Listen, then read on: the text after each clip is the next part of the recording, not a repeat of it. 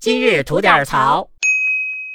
在宁波啊，有这么一个女模特儿，她从网上啊找了一个有钱的男网友，俩人准备奔现。嚯，在线下呢找了一个当地最贵的一个餐厅，这找了个有钱的男网友，那不得吃的狠一点？ 嗯，可是很，嗯上来都点了两万多呀，嚯、真下嘴啊！嗯，可以可以。有什么帝王蟹吧，这个那个的，然后还有开了一个一万多的红酒。嚯，他喝的明白吗？他最主要的是，这个饭吃到一半儿，这个男网友就尿遁了，嚯跑了。